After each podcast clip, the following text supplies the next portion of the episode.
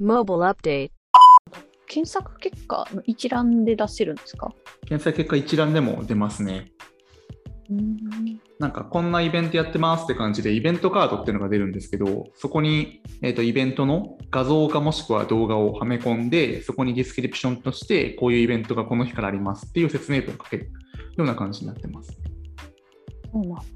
へーでその機能でえー登録をしておくとユーザーが、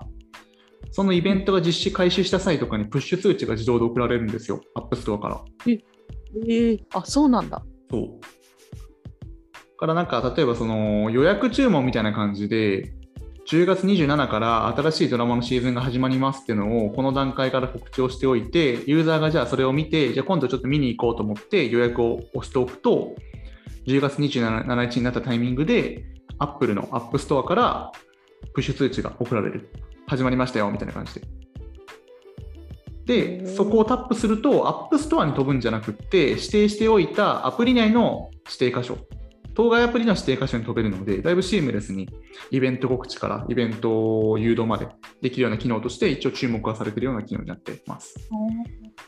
そうなんだ。じゃあ、なんかアプリ内でわざわざそういうプッシュを実装しなくても、Apple が担いますよって感じなんですかね。だし、うんあのまあ、先ほど言ったようにその、アプリにいないユーザーに対してもアプローチができるっていうのが結構特徴的なので、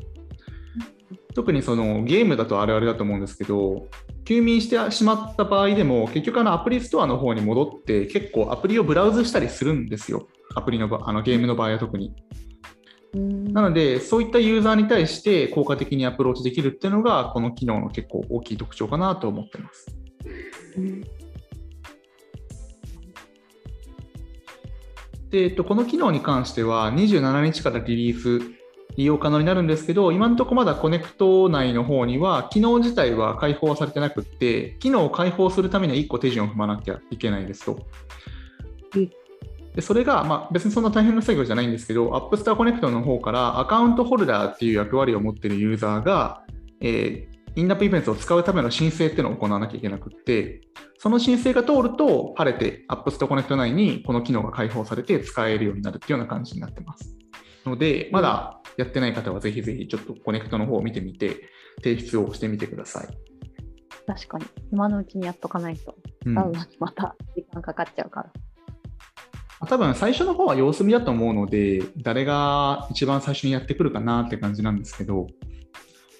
まあ、早めに登録していく、登録しておく分には全然そうはないので、ここはちょっと多分チェックした方がいいのかなと思ってはいます。来週、要チェックですね。で、えっとまあ、この機能のの注意事項としては、対象となるデバイスに関しては、iOS15 以上を搭載している端末のみ、ユーザーのみっていうふうなところで限定はされてます。で、ここにあのそのリリース予定が延期された部分が結構絡んでいて、もともとこの機能って、他の2つの機能、 Product Page Optimization っていう機能と、 Custom Product Pages っていう機能、この2つと合わせて3つすべてで iOS15 と同時にリリースされる予定だったんですけど、延期されてたんですよ。うんうんで理由としてはやっぱりこの機能自体の対象っていうのが iOS15 対 iOS15 を搭載している端末のみ、ユーザーのみっていうところに限定されてたところがやっぱ起因はしていて、おそらく先々週のウィークリーモバイルアップデートの方でもちょっと取り上げたんですけど、iOS15 ってかなり普及速度遅いんですよ。うん先々週の時点で2週間経過していて、リリースから。その時点で確か20%とかの普及率だったんですけど、今4週間経過したじゃないですか。うんでその時点での普及率、ミックスパネルのデータ引用すると、さっき見たら30%ぐらいなんですよ。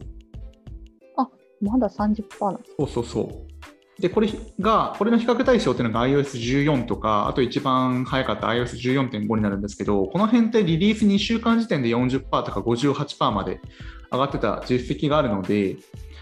やっぱこの15の普及率がだいぶ遅いところも、今回この段階的にリリースすることになった起因になってるのかなと思ってはいます。あ、他のやつもじゃあリリース、まだまだ先になりそうですね。そうですね、 Product Page Optimization って機能と Custom Product Pages って機能に関しては、えっと、 In-App イベントと比較して、結構あの必要になるユーザー数が多いんですよ。なんでかっていうと、まあ、ストアの AB テスト機能になるので、純粋にその AB で割った場合とか ABCD パターンで割った場合って、ユーザー数って4倍必要になるじゃないですか。同じユーザー数に当てるためには。うんうん、確かに。でかつ、その In-App イベントと比べて、特に Product Page Optimization って機能は、本当に AB テストでゴリゴリ運用していける機能になっているので、よりそのなんだろう、効果の、効果測定の精緻性が求められるというか、という部分もあったりするので、やっぱ今の30%っていう数値だと使い物にならないっていうふうに判断されて、ただ、あのちょっとさすがに先延ばしすぎてるから、一旦段階的にリリースしようってなったのが、今回の顛末なのかなって、ちょっと個人的な予想はしてあります。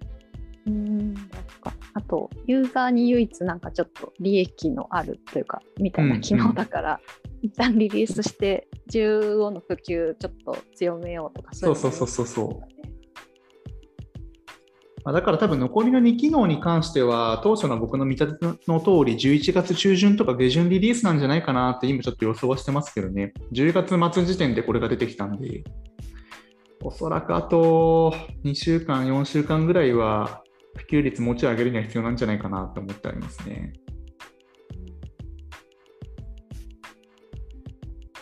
らしいです。ね結局、ユーザー起点の行動だから、うん。止めないんだろうな、アップルさんも。あで、まあ、デベロッパー側の目線で考えても、やっぱり In-App イベントと比較すると、全然 Product Page Optimization と Custom Product Pages の方が重要度が高いので、正直、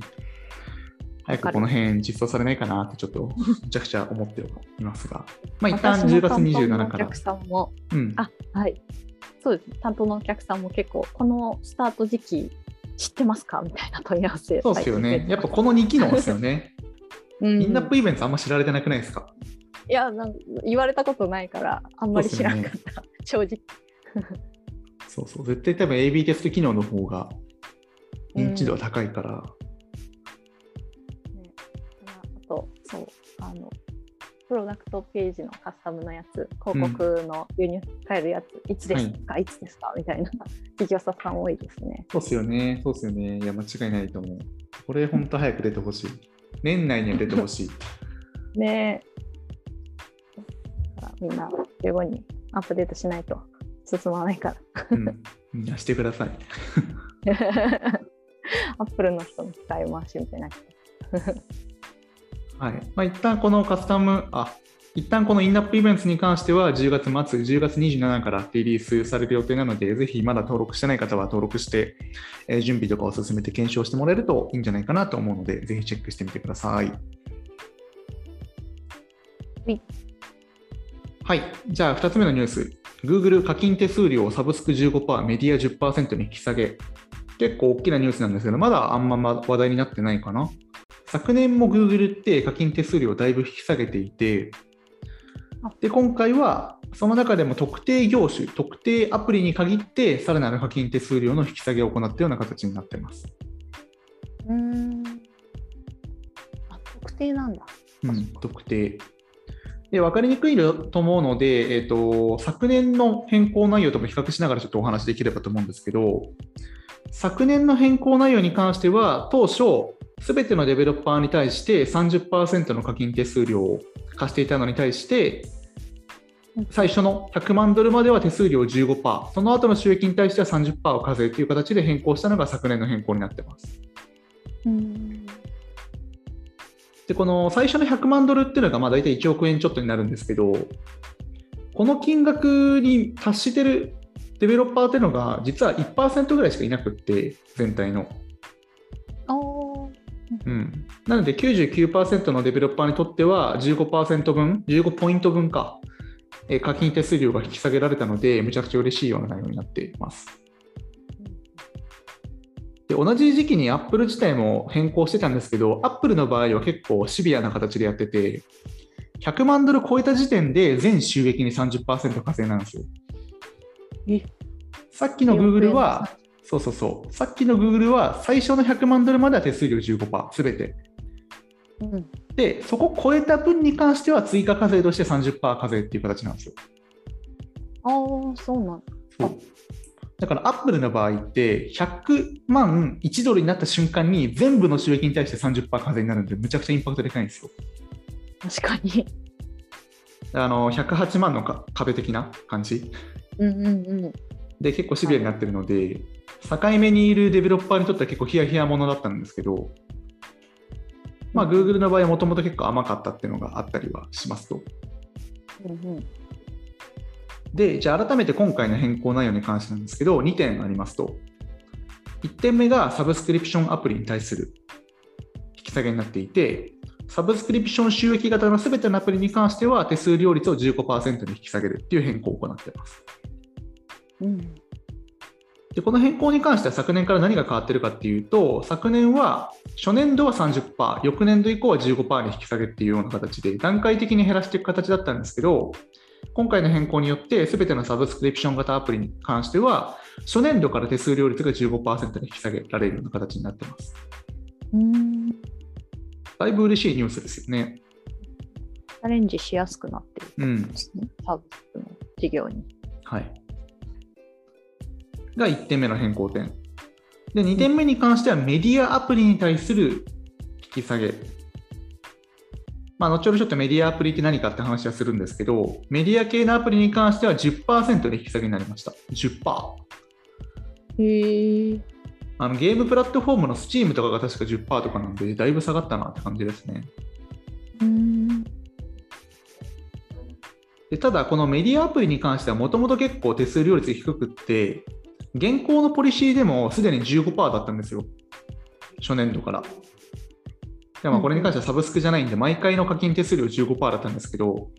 これが10%まで引き下がった形になってます。メディアアプリの課金？って、なんか記事を個別で買うとかそういうイメージですか？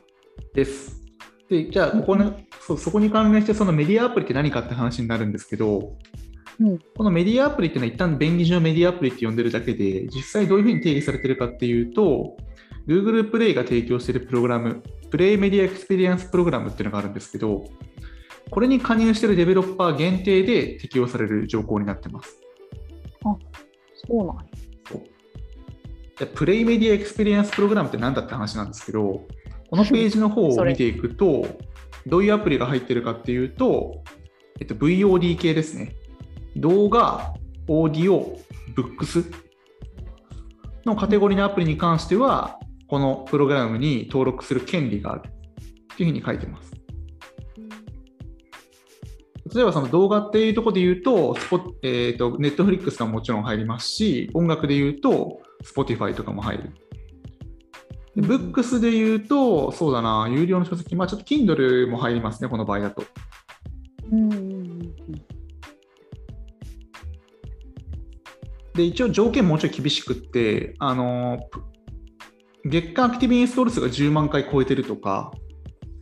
うん。うんあとは高い評価を獲得してるとか、ええデベロッパーアカウントが良好な状態にあることとか、まあ、ちょっとて抽象度が高い要件も多かったりするんですけど、一応こんな感じで条件が設定されていて、そこに対してデータをあのそのじ自分のビジネスモデルが噛み合っていれば、このプログラムに登録することができるというような感じになっています。うん。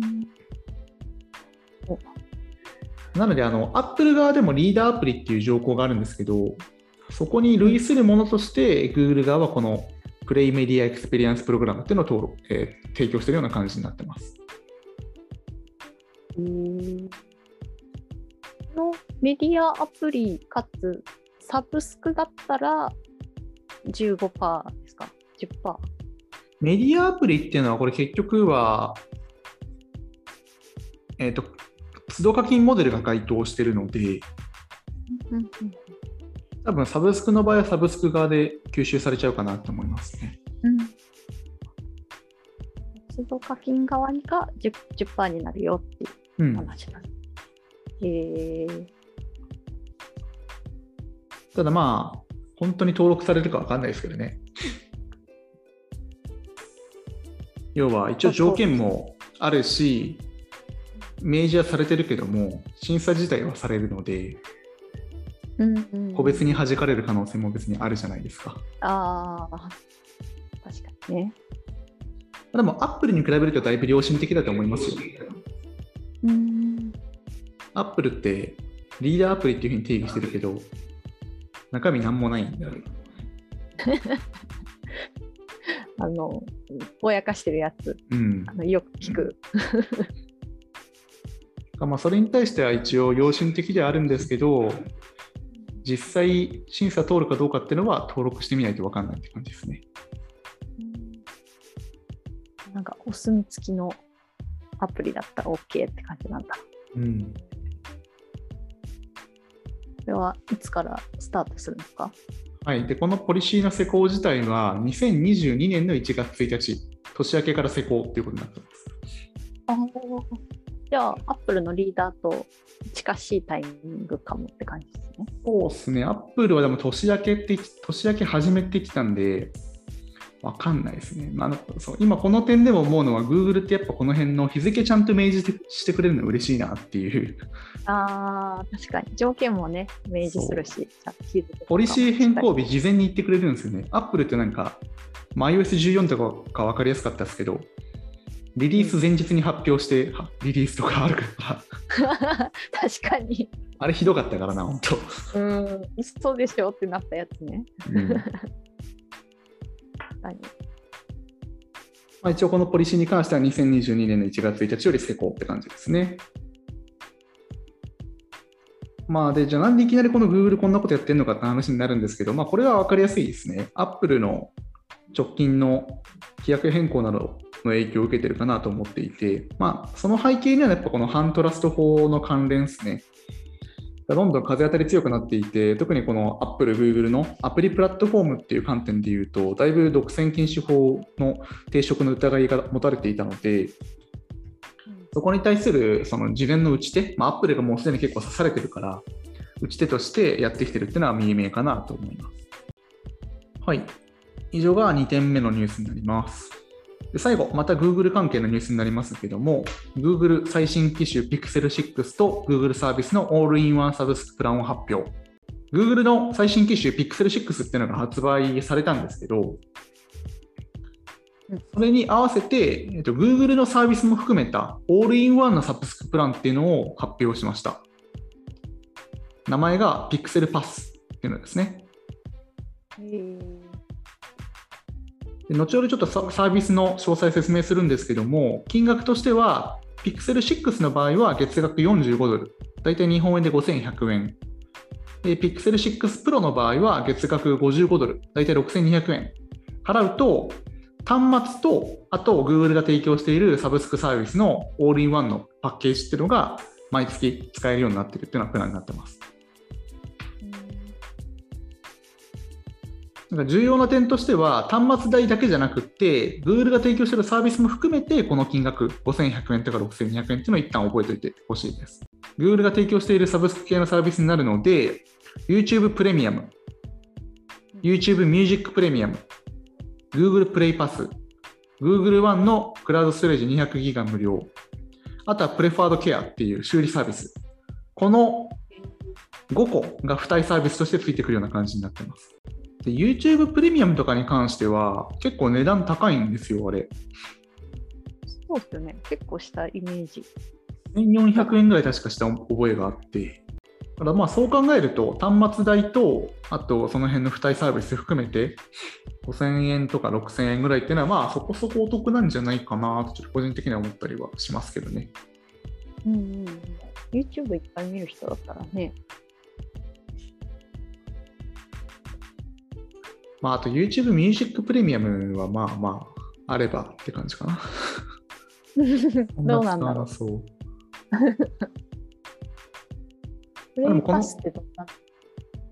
？Google プレイパスっていうのは Apple アーケードみたいな感じで、クラウドゲーミングの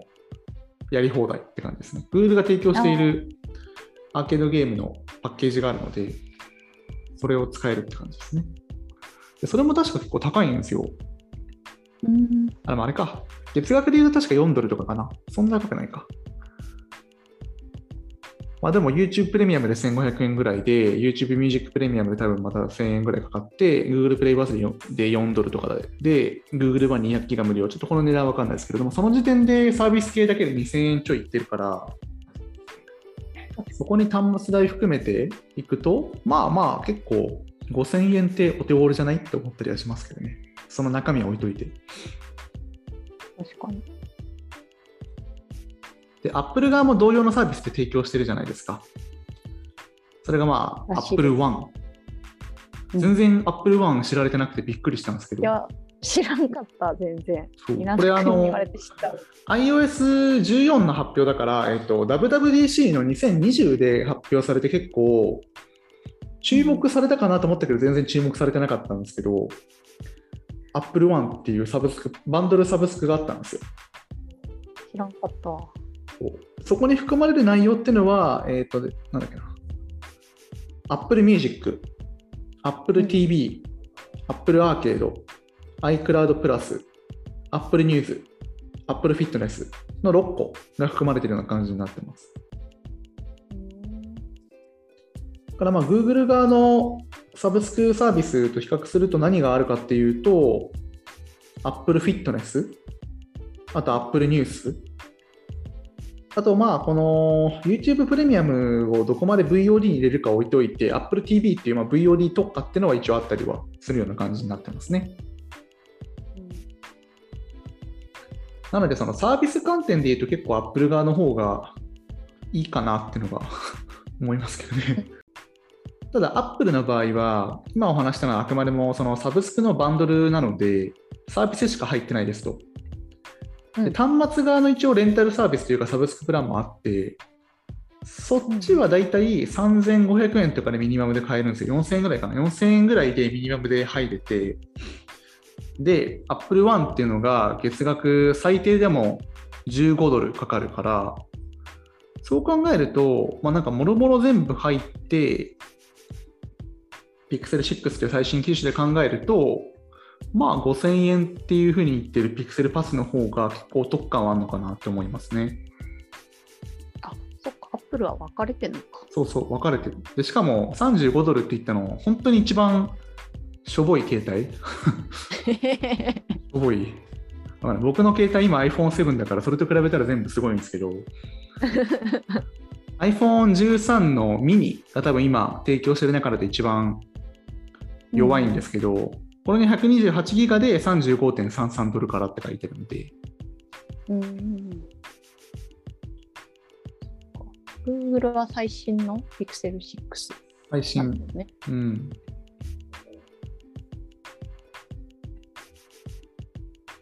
でまあ、気になるのがそのキャンセルポリシーとかの方じゃないですか。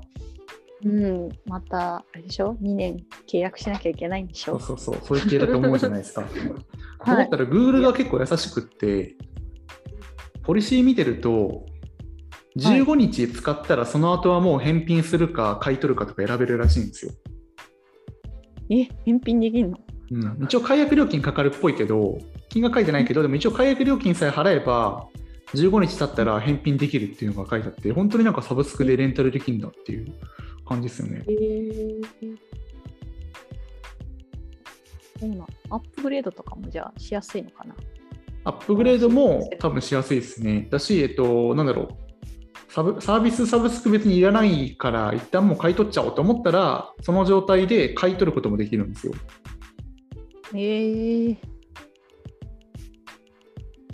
あとはその2年間、この同じプラン払い続ければ、その後はもうその端末もらえるっていうのもあったりするんですよね。そうなのえ、それ端末もらって YouTube プレミアムたちは別途払うんですか？多分そこは抜けちゃうんじゃないかな。ちょっと今ここ書いてないですけど、ピクセルパス自体は多分その時点で終わりになるから、多分抜けちゃうと思いますね。うんうん。でも端末は買えると。うんえーただまあ Google 系のサービス結構使う人にとっては、まあ、2年間払うと結構安くなるらしくって、うん、その観点ではまあ最新機種使いながらやる分にはいいんじゃないかなと思いますけどね。うん。あ、そう。うん、アで、一方の、うん、あアップルはちょいちょいなんか書いてて、うん。とりあえずそのキャンセルポリシーとか細かく載ってないんですけど、今見た感じだと、アップグレードはできるっぽいです。端末の。中で、うん。えーただ、条件があって、12ヶ月は1回使ってねっていう条件があるんですよ。ああ、1年間は使うのか。そう1年間しっかり使った上でアップグレードするっていうのは OK なんですけど、キャンセルに関してはなんか書いてないですね、ここに今。うん、ただなんか Google ほど多分そんな柔軟にやってなさそうな感じしますけどね。確かに。3ヶ月とか書いてそう。なんか そうね、今までのなんかその対比を見る限り、こっちの方が厳しいイメージありますね。いずれにしても僕個人的に思うのはなんかあんまこういう、まあ、端末は嬉しいけど、そこに付随するサービスって正直別に市場シェアで見ても全然でかくないし、あんま使い勝手良くないんで、サービス側のサブスク加入する人ってそんないいのかって思いますけどね、バンドルで。ああ、確かに。Apple Music 単体で契約とかあると思うんですけど、正直 VOD って観点で言うと、市場シェアなんか圧倒的に Netflix と Disney プラスの方が全然取ってるし、うん、あとは、まあ、Apple News とかも正直別にそこにいるパブリッシャーってそんなになんだ特別感はないから、それより、それよかはなんか普通にニューヨークタイムズとかのサブスク買った方が絶対いいし、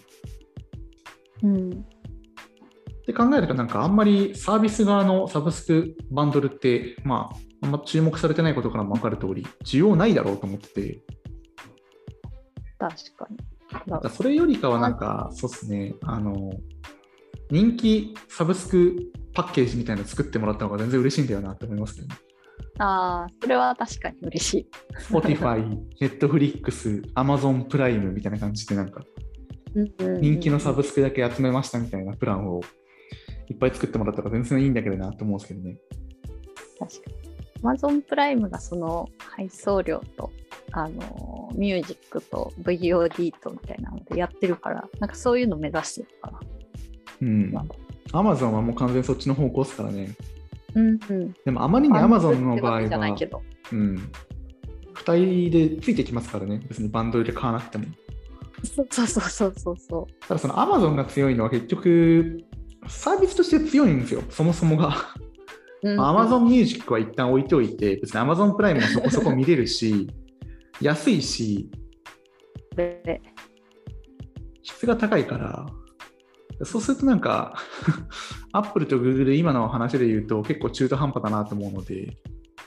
確かにね。最近だと Apple も、ポッドキャストの方のサブスクリプションを始める、始めたのかな、確か。あ、そうなんだ。有料サブスクリプションを始めたりするんで、まあ、そこのバンドル化をどんどん進めてるとは思うんですけど、まあ正直別にだって、うん、Apple のサービスそんな良くないからなってのは思うんですけ確かに Apple TV とか1ミリも見たことないわ。ど、ない。Apple TV で全面で押されてる作品知らないっていう。見たことない。あんまね、日本向けじゃないイメージ。でも最近 Apple TV の方も結構ハリウッドの女優起用起用して、あのオリジナルドラマの方どんどん作ってるっていうニュースが流れてきてるので、あ、そうなんだ。まあ、多分どうにかしてそういうサービス側に向かってバンボバンドルでも売れるような状態に持っていくっていうのはあると思うんですけど、まあ、一貫性やっぱ Spotify 音楽で強いし、あの VOD は Netflix って感じでだいぶ進まれちゃってるので、まあ、ここからどんだけ巻き返せるのかっていうのは気になりますね。まああとは Google 側がこのバンドルをどこまで拡充するか、彼らとして VOD 系をもっと攻めてくるかとか、ああ。ね、どっか買ったりするかもしれないですね。うんまあ、最近やっぱ YouTube オリジナルズだいぶ押してるじゃないですか。CM もだいぶ多いし、うんうんオリジナル番組も多いんですけど、でも全然別に惹かれるもん正直ないから、どうしてもやっぱ Google の場合 YouTube が核になってるので、うん YouTuber を起用したような YouTube オリジナルズから始めていくってところがメインなので、ユーザー層が広がらないっていうのが多分弱点だと思うんですよね。ああ、確かにね。その YouTuber のファンがもともといるところに対してそのコンテンツを投下してるだけなんで、